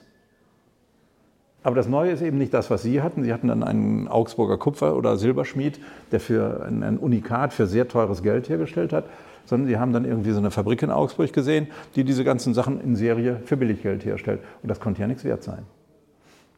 Aber das macht den Zusammenhang, auf den ich hinaus will, eigentlich, glaube ich, treffend klar. Ja, vielen Dank. Mit Blick auf die Uhr. Jetzt haben wir gut eine Stunde gesprochen. Ich würde sagen, den vierten Punkt, das Gespenst des Neoliberalismus, können wir uns vielleicht für die Diskussion aufheben. Vielleicht kommt das hier auch. Und damit würde ich die Fragerunde eröffnen. Wer hat denn eine Frage? Eben war zumindest schon mal eine da. Eine Sekunde, Sie kriegen ein Mikrofon.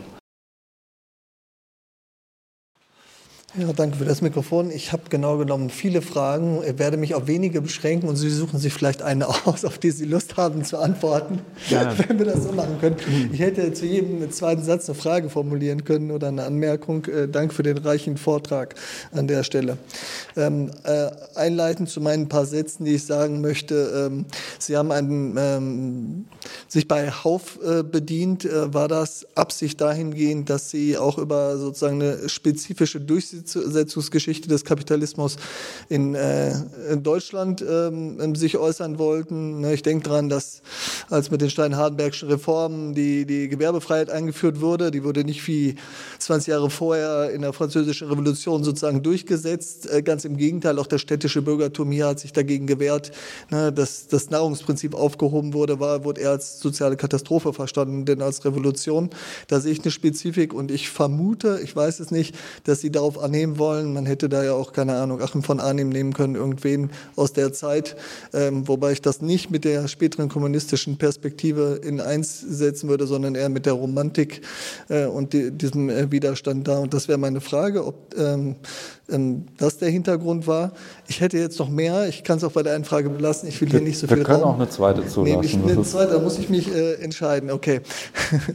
ähm, und zwar ähm, zu dem Verhältnis von Demokratie und äh, Kapitalismus. Also ich würde die äh, ähm, Ansicht da vertreten, äh, dass es äh, die Durchsetzung des Kapitalismus, äh, der, des Warentauschs, würde ich auch eher sagen, an der Stelle ähm, nicht zwingend von Demokratie begleitet ist, sondern in erster Linie von Nivellierung. Äh, tendenziell, einer tendenziellen Nivellierung, muss ich sagen. Die Ungleichheit ist Programm, aber äh, dennoch führt sozusagen als Analogie zum, zum Warentausch äh, kommt es zu einer gesellschaftlichen Nivellierung, zum Beispiel der Menschen als Rechtssubjekte im Rechtsstaat, ne, also vom feudalen Vorrecht hin zum gleichen Recht. Das hebt auch ab auf das, was Sie gesagt haben zum, äh, zum äh, Grundgesetz und eben auch zur Gleichheit als äh, Konsument sozusagen als Analogie äh, ähm, zum, zum Warentausch Jewgeni Paschukanis ist äh, Ihnen vermutlich ein Begriff. Er ist dann im Gulag verschwunden, deswegen ist er nicht so bekannt, der zu diesem Verhältnis von Warenform und Rechtsform äh, gearbeitet hat. Und ähm, ja, das war die Hälfte meiner Fragen. Ich belasse es jetzt äh, äh dann dabei, äh, um hier nicht zu viel zu reden.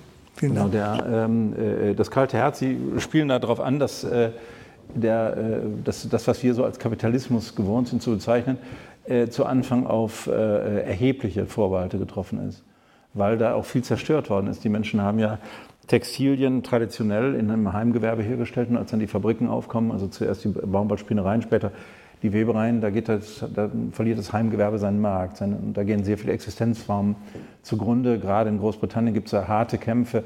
Der Ludismus, die Maschinenstürmerei, ganz viele Fälle bekannt, aber hier bei uns auch die schlesischen Weber die haben ja versucht, eben dadurch, dass man sich selber ausbeutet, immer billiger anbieten zu können, um mit den Maschinenprodukten mithalten zu können. Also die Maschinen zerstören, die Maschinenwelt zerstört eine herkömmliche traditionelle Welt mit ihren Werten, ihren Symbolen, ihren Repräsentationen und, und, und. Und der äh, Wilhelm Hauff hat das gewusst. Der hat das gewusst, der ist jetzt nicht so alt geworden und äh, äh der hat aber sehr genau gesehen, dass diese neuen Dinge, die da aufkommen, das, was man so als traditionelle Form der äh, dörflichen Solidarität auch unter relativ armen Leuten gehabt hat, Sie haben den Begriff des Nahrungsprinzips ja genannt, äh, dass das tendenziell unter Anpassungsdruck gerät. Und deshalb auch der Holländer Michel. Also das ist ein Holländer, da haben die Holländer galten ebenso als Innenbegriff, als Speerspitze der Transformation zu der damaligen Zeit. Der Wilhelm Hauff war äh, insofern war das ein wichtiger äh, äh, Stichwortgeber, ganz ohne Frage. Das kalte Herz ist, finde ich, aber ein, ich finde das eine ein, ein, ein wirklich absolut treffende Formulierung. Die war ganz wichtig. Und das Letzte, das kann man jetzt, konnte ich hier nicht so sagen, das hat doch da nicht reingepasst. Der Wilhelm Hauff war natürlich auch pfiffig. Denn äh, so in, zu Anfang des 19. Jahrhunderts äh, ist die meiste Literatur über Leihbibliotheken unter die Leute geraten, wo man gegen einen gewissen kleinen Beitrag sich dann die Bücher holen konnte, die gerade so angesagt waren. Und der Wilhelm Hauff hat ähm, Marktproben gemacht vorher. Was verkaufen die Leute eigentlich? Was verkauft sich in den Leihbüchereien? Und ist reingegangen in die Leihbücherei, hat die Leute gefragt, was, was leiht ihr denn so aus gegen Geld? Und hat festgestellt, Goethe und Schiller wollen die Leute nicht. Ja, also das, was wir heute für die große Literatur halten, das wird nicht ausgeliehen.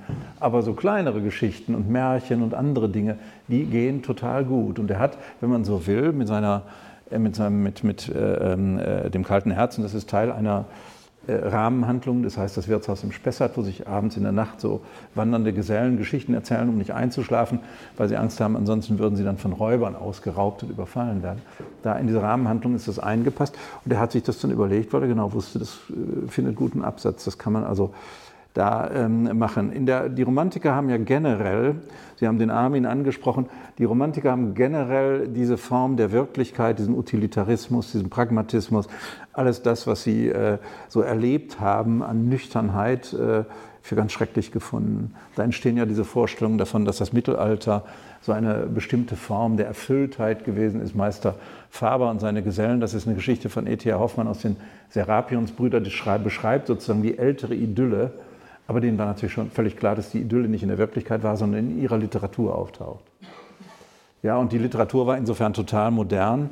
Aber das gibt hierfür einen ganz guten äh, äh, Rahmen ab. Und man könnte endlos lange gerade über diese literarischen Momente der damaligen Zeit darüber reden. Das war dann alles da nicht so auszuführen. Aber ich bin Ihnen total dankbar. Sie merken ja, auf was für positive Resonanz Ihre Frage hier führt, dass ich das sagen kann. Und das andere war, dass äh, der Gedanke der Nivellierung, also die Durchsetzung des Warenprinzips und dann äh, die Ware nimmt dem Gut alle Besonderheiten.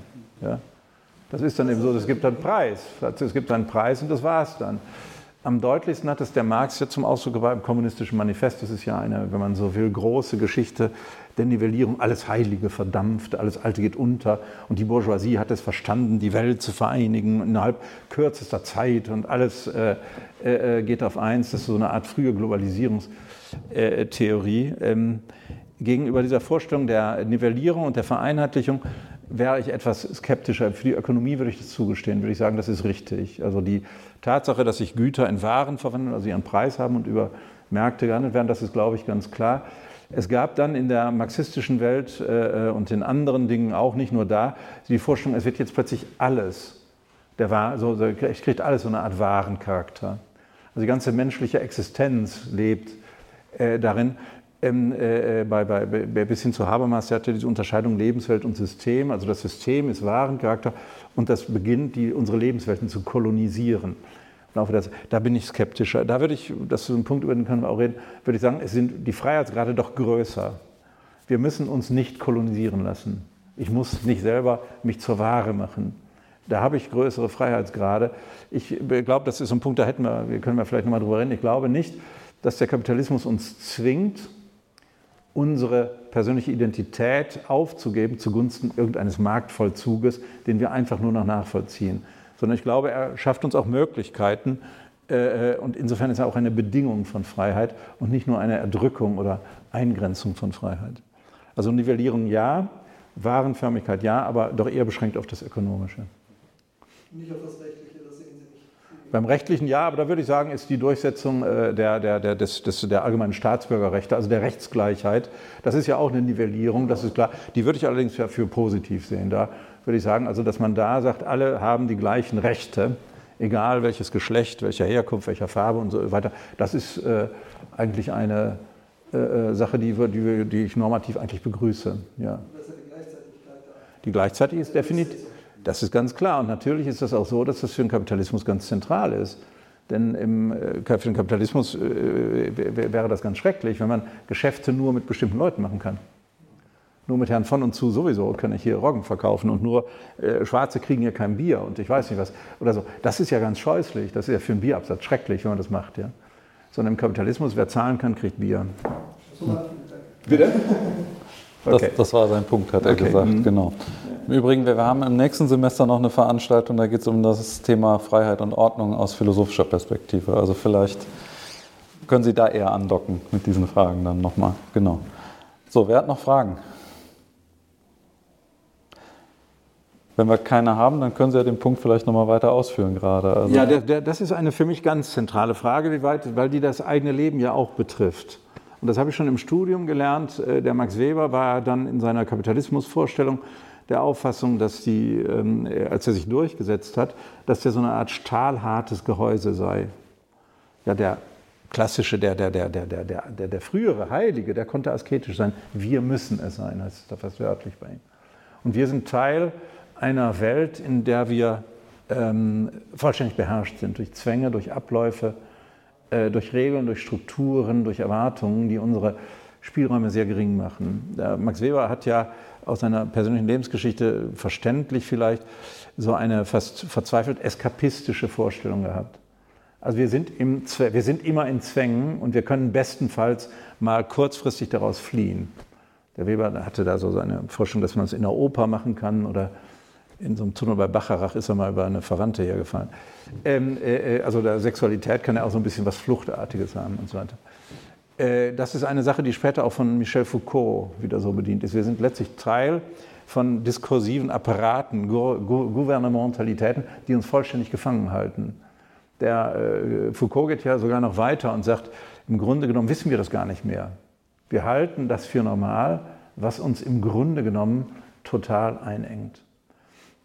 Und der war der Auffassung, also über Drogen und über Darkrooms und andere Sachen könnte man da heraus flüchten, Eskapismus betreiben aber man kommt da nicht wirklich raus. Und das hat mich nicht überzeugt, wenn ich ehrlich bin. Denn das würde, ich müsste das ja für mich selber dann als eine Art Beschreibung meiner eigenen Existenz irgendwo wiederfinden können. Und von daher war eigentlich das so, ich, ich gebe natürlich zu, ich bin jetzt vergleichsweise, was heißt vergleichsweise privilegiert. Ich konnte studieren, habe dann meine akademischen Abschlüsse gemacht, war dann an der Universität beschäftigt und habe insofern äh, ähm, äh, von den Rahmenbedingungen her jetzt keine harten Restriktionen erlebt, sondern äh, konnte schon einiges so an, an, an eigener Gestaltung dann so machen. Aber das Gefühl, dass ich sozusagen eine Art Marionette bin, das hätte ich für mich selber nie äh, bestätigen wollen.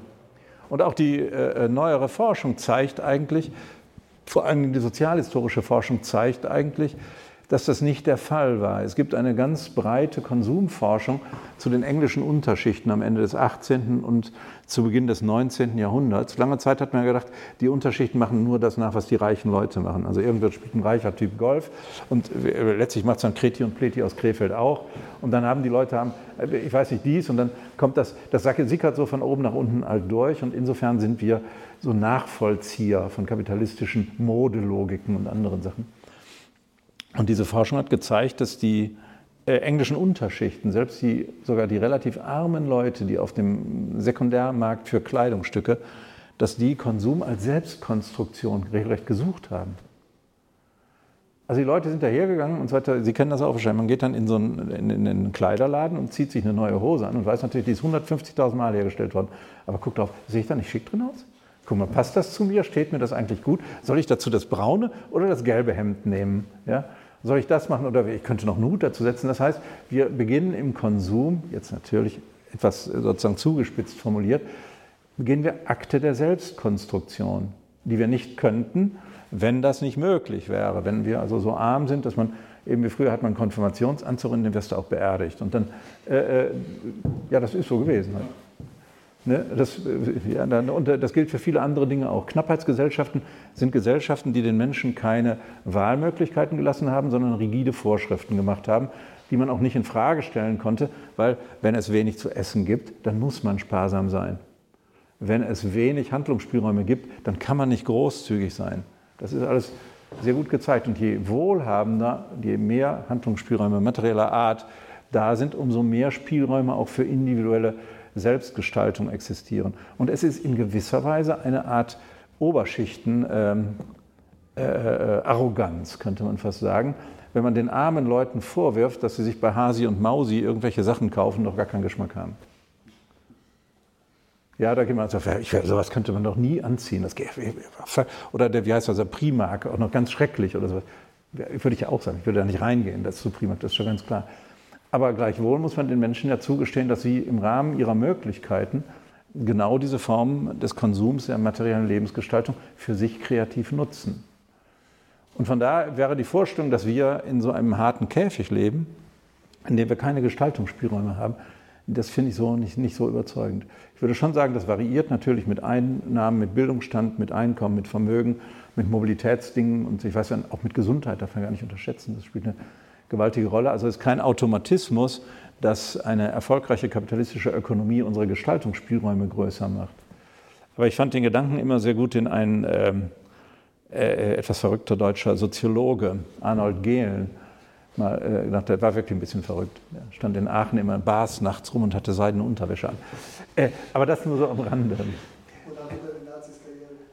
Ja, ja, sicher. Der war in Leipzig, war der, äh, äh die Kultur, Kulturanthropologie.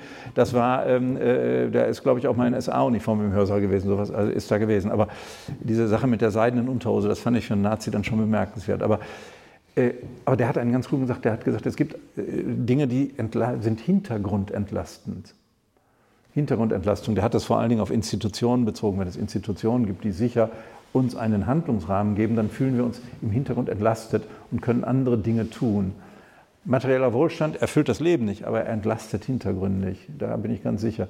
Das ist ja auch der Punkt, äh, lieber Herr Freudenberger, den Sie zu Anfang angesprochen haben. Wenn wir gezwungen wären, unser eigenes Überleben tagtäglich ohne Zugang zum Markt und andere Dinge zu äh, ähm, erlegen, werden wir nicht hinter, wir wären nicht hintergrundentlastet. Wir würden wahrscheinlich den ganzen Tag irgendwie über den Gedanken grübeln, soll ich dem Huhn jetzt den Hals umdrehen oder nicht? Und wenn, wie mache ich das? Mhm. Ja, genau, da war noch vorne eine Frage. Ja, danke schön. Ja, herzlichen Dank, Herr Plumpe, für den sehr anschaulichen, gut verständlichen Vortrag und die Darlegung. Ich hätte gerne, habe noch zwei Fragen, ähm, die ich gerne stellen würde. Und zwar würde ich Sie zum ersten gerne fragen, Sie haben ja Kapitalismus uns jetzt als universale Veranstaltung vorgestellt, ähm, die doch egal, ob es jetzt in England, Großbritannien insgesamt, auf dem Kontinent, in den USA oder auch gar in China abläuft, immer nach den gleichen Spielregeln äh, sich gestaltet. Und da würde ich doch noch mal gerne nachfragen, ob Sie das nicht äh, auch noch mal stärker differenzieren könnten. Ähm, und welche Rolle dabei auch solche ideologischen Prägungen wie der Utilitarismus, die protestantische Ethik oder auch so eine, also für China finde ich das nochmal interessant, so eine veränderte eben auch, veränderte Form des Maoismus, die irgendwie angepasst ist, welche Rolle das spielt, diese ideologischen Prägungen. Das wäre die erste Frage. Und meine zweite Frage wäre, ähm, ja, das kalte Herz, also die äh, rationalen äh, Nutzenmaximierer, die auf, äh, die den Profit eben ständig maximieren müssen, ist ja so eine klassische eben auch Herangehensweise aus der klassischen ökonomischen Theorie, die wir dann ja auch äh, bei Marx eben wiederfinden, der das ja auch genutzt hat, ganz schön, eben Ricardo und Smith und andere. Und mich würde jetzt noch mal interessieren, so die moderne ökonomische Theorie, insbesondere die Verhaltensökonomik, Behavioral Economics zielen doch sehr viel stärker darauf ab, dass der Kapitalismus eben nicht nur eine rationale Veranstaltung des kalten Herzens ist, sondern eben auch ähm, eine Veranstaltung von Individuen, die ja eben auch mal bedingt rational, mal illegal, mal korrupt, opportunistisch, Moral Hazard nutzen, Trittbrettfahrertum oder auch einfach ganz konform sich verhalten wie die ganze andere Masse. Und da würde mich noch mal interessieren, wie Sie das in Ihre ähm, Interpretation, in ihren Argumentationsrahmen diese modernen Ansätze der Ökonomik einbauen? Das, das Erste, was Sie gesagt haben, äh, das ist ganz zentral. Äh, Kapitalismus ist eine Art, wenn man den so versucht, wie ich das gerade genannt habe oder gesagt habe, ist eine Art Rahmen, in dem bestimmte ökonomische Abläufe äh, ähm, äh, erklärbar werden, transparent werden. Er findet aber natürlich in je historisch konkreter Situation statt. Also was zum Beispiel die Politik zulässt, was sie nicht zulässt. Das kann man daran erkennen, darf man, darf man Menschen klonen, darf man sie nicht klonen. Das wird in Korea ganz anders entschieden als in den USA, in Europa wieder ganz anders. Das können Sie an den Datenschutzgeschichten äh, erleben, die ein wirklich großes Problem sind, weil Europa sich Datenschutzregelungen auferlegt hat, die es faktisch unmöglich machen, bestimmte Bereiche der künstlichen Intelligenz sehr schnell zu entwickeln. Sind die Chinesen einfach mit den Datenmassen, die sie haben, im, äh, äh, in der besseren Situation und auch Google und Facebook und so weiter, die haben Datenmassen, davon können die in Europa nur träumen. Äh, das sind alles Folgen von je nationalen Regulierungen. Das heißt, dieser jeweilige Rahmen, der, Markt als, äh, der Staat als Hüter des Marktes, der Staat als Gestalter des Marktes, das kann sehr unterschiedlich ausfallen. Das führt zu unterschiedlichen Staatsquoten, zu mehr Sozialpolitik, zu weniger Sozialpolitik, zu all diesen Dingen. Wie gesagt, der Kapitalismus ist in dem Sinne nie eine Art allgemeine Veranstaltung, sondern hat in jeder historischen Konstellation ein anderes Gesicht. Aber es sind jeweils bestimmte Prinzipien, glaube ich, die da eingehalten werden. Aber Sie haben recht, man muss sich dann, wenn man ihn wirklich historisch untersucht, muss man sich auf seine Varianten einlassen. Und es reicht nicht nur so, die allgemeinen Dinge zu nennen. Da würde ich ganz zustimmen. Der andere Punkt, der ist sehr spannend. Der Homo economicus ist ja diese Vorstellung, die im 18. Jahrhundert entsteht und die sich dann so, und ähm, John Stuart Mill ist das dann irgendwie klar, das ist ja diese As-If-Vorstellung. Die sagen, wir tun so, als wäre der Mensch so, als würde sich in ökonomischen Dingen immer Kosten-Nutzen rational verhalten. Weil alles andere verhindert jede Theoriebildung. Wenn Sie, äh, wenn Sie den konkreten Menschen nehmen, dann haben Sie 100 Leute und 110 Motive. Also tun wir einfach so, wenn es darum geht, dass wir das auf diese Weise machen. Ähm, daraus jetzt, wie es ein Teil der deutschen und der internationalen Ökonomen gemacht haben, so eine Art Anthropologie des Menschen zu machen. Das macht aus einer theoretischen Figur eine viel zu harte anthropologische Aussage. Natürlich ist der Mensch viel komplizierter und komplexer, das wissen wir alle.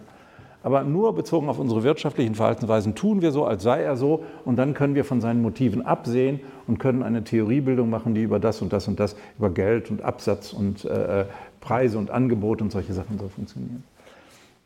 Also, das ist der eine Punkt. Insofern halte ich den Homo economicus eigentlich für eine theoretisch sehr interessante Figur und äh, habe da auch nichts dagegen.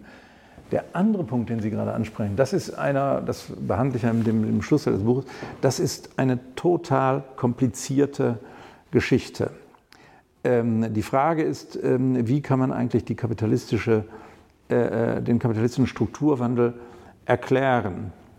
Und da ist das so bei mir, dass ich gerade nicht auf äh, Individualmotive setze.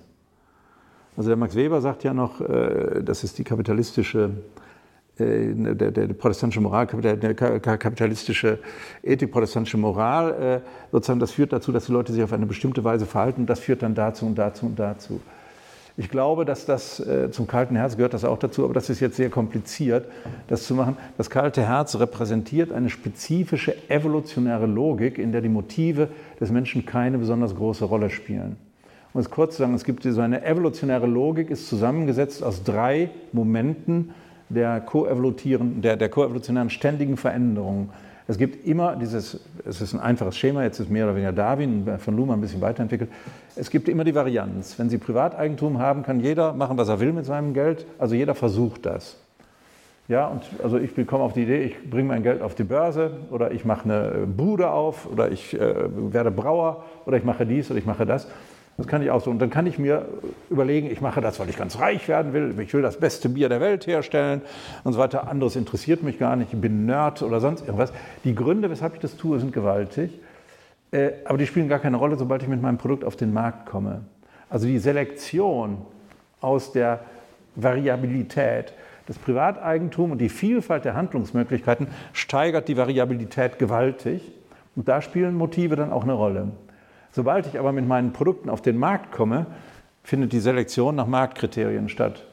Ist das Produkt gut? Was kostet es? Was kostet es nicht? Da, da, ist das egal. Die, der Deutsche Volksmund sagt, glaube ich, die dümmsten Bauern ernten die dicksten Kartoffeln. Ja, das heißt also, äh, die, die, was für ein Motiv jemand hat, das spielt am Markt dann letztlich keine Rolle mehr. Ob der Daimler die Autos herstellt, weil sie ihm besonders gut gefallen oder weil diesmal sehen, das muss man gar nicht mehr so machen. Und die dritte Phase ist dann die der sogenannten Restabilisierung, also dass bestimmte Erfolgskontexte von Variation und äh, Selektion durch institutionelle Regeln immer auf Wiederholung gesetzt werden. Das, also man sagt, das Erfolgreiche soll auch bitte so bleiben und es geht auch so weiter, indem man Leute ausbildet, indem man technische Verfahren patentiert und all das, was eben so Institutionalisierung ist. Das führt dann dazu, dass bestimmte evolutionäre Komplexe sich dauerhaft behaupten können, aber da spielt die, die, äh, die individuelle Motivation gerade keine Rolle.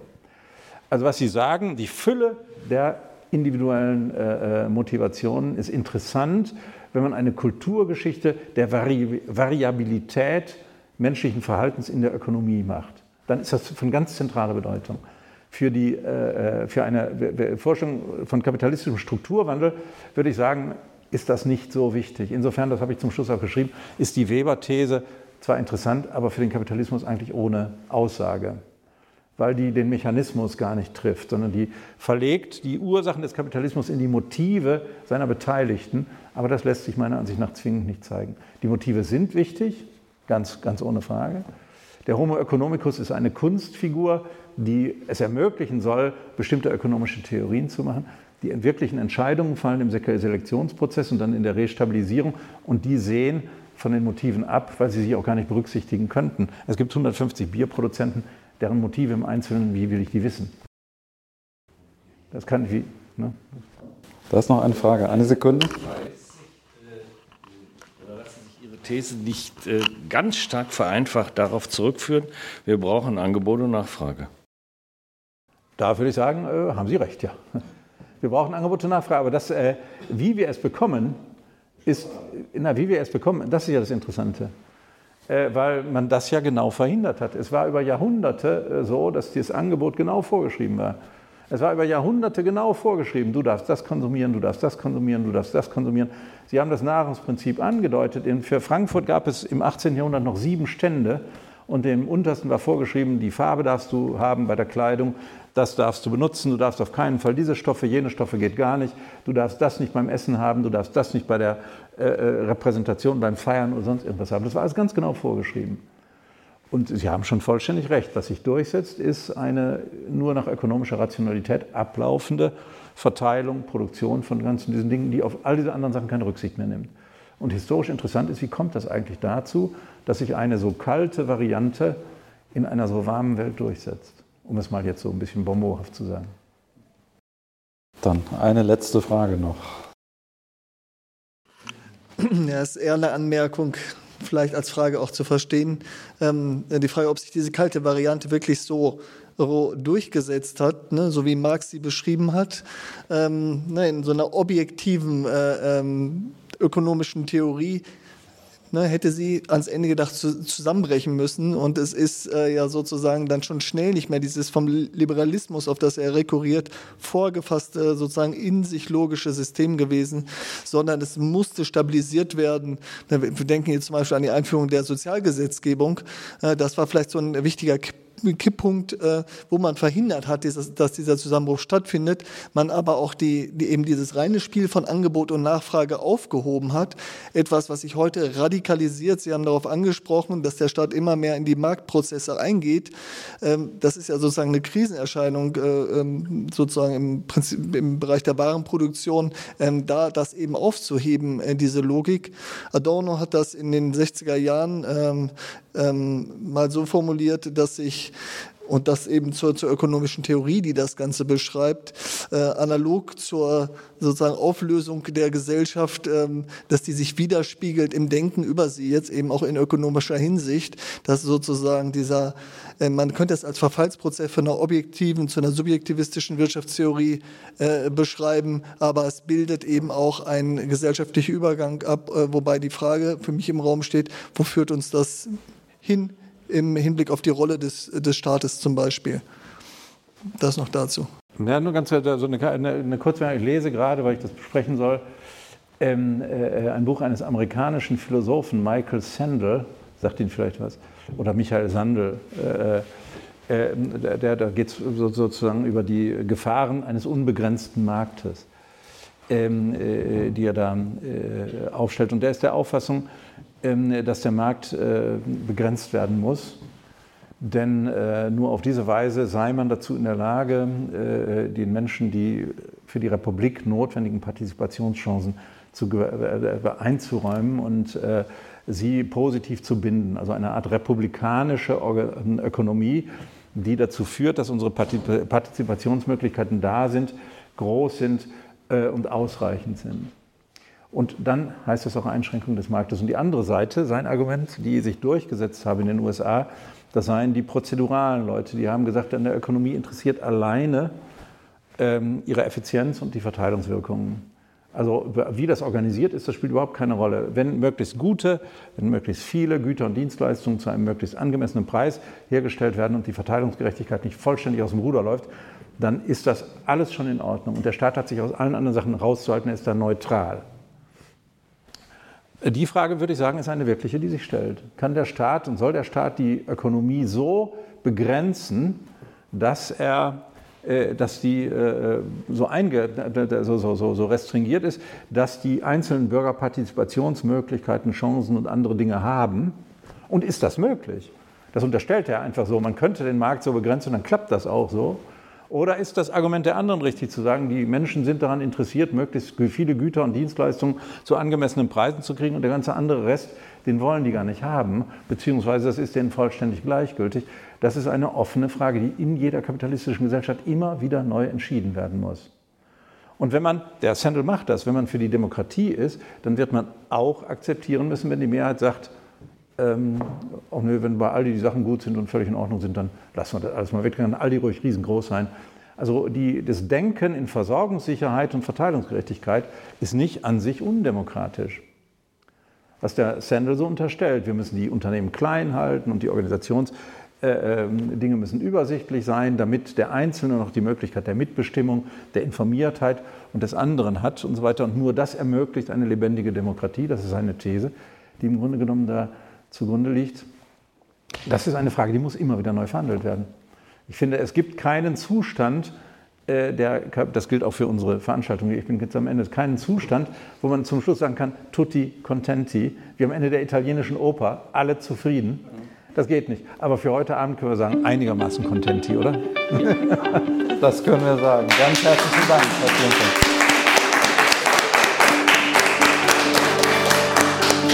Ja, nochmal ganz herzlichen Dank äh, für diesen interessanten Abend. Ich danke Ihnen, dass Sie sich die Zeit genommen haben, hier zu sein, obwohl Sie aus kapitalistischen Erwägungen heraus auch eine ganz andere Entscheidung hätten treffen können, es aber nicht getan haben. Und ähm, würde Ihnen noch vielleicht ein kleines Zitat von Josef Schumpeter, einem der großen Nationalökonomen, mit auf den Weg geben. Zitat, das Ärgerliche ist, dass der Kapitalismus nicht an sich selbst glaubt. So, ich glaube, nach diesem Abend können Sie mit diesem Zitat etwas anfangen. Ich wünsche Ihnen noch einen schönen Abend. Kommen Sie gut nach Hause. Vielen Dank.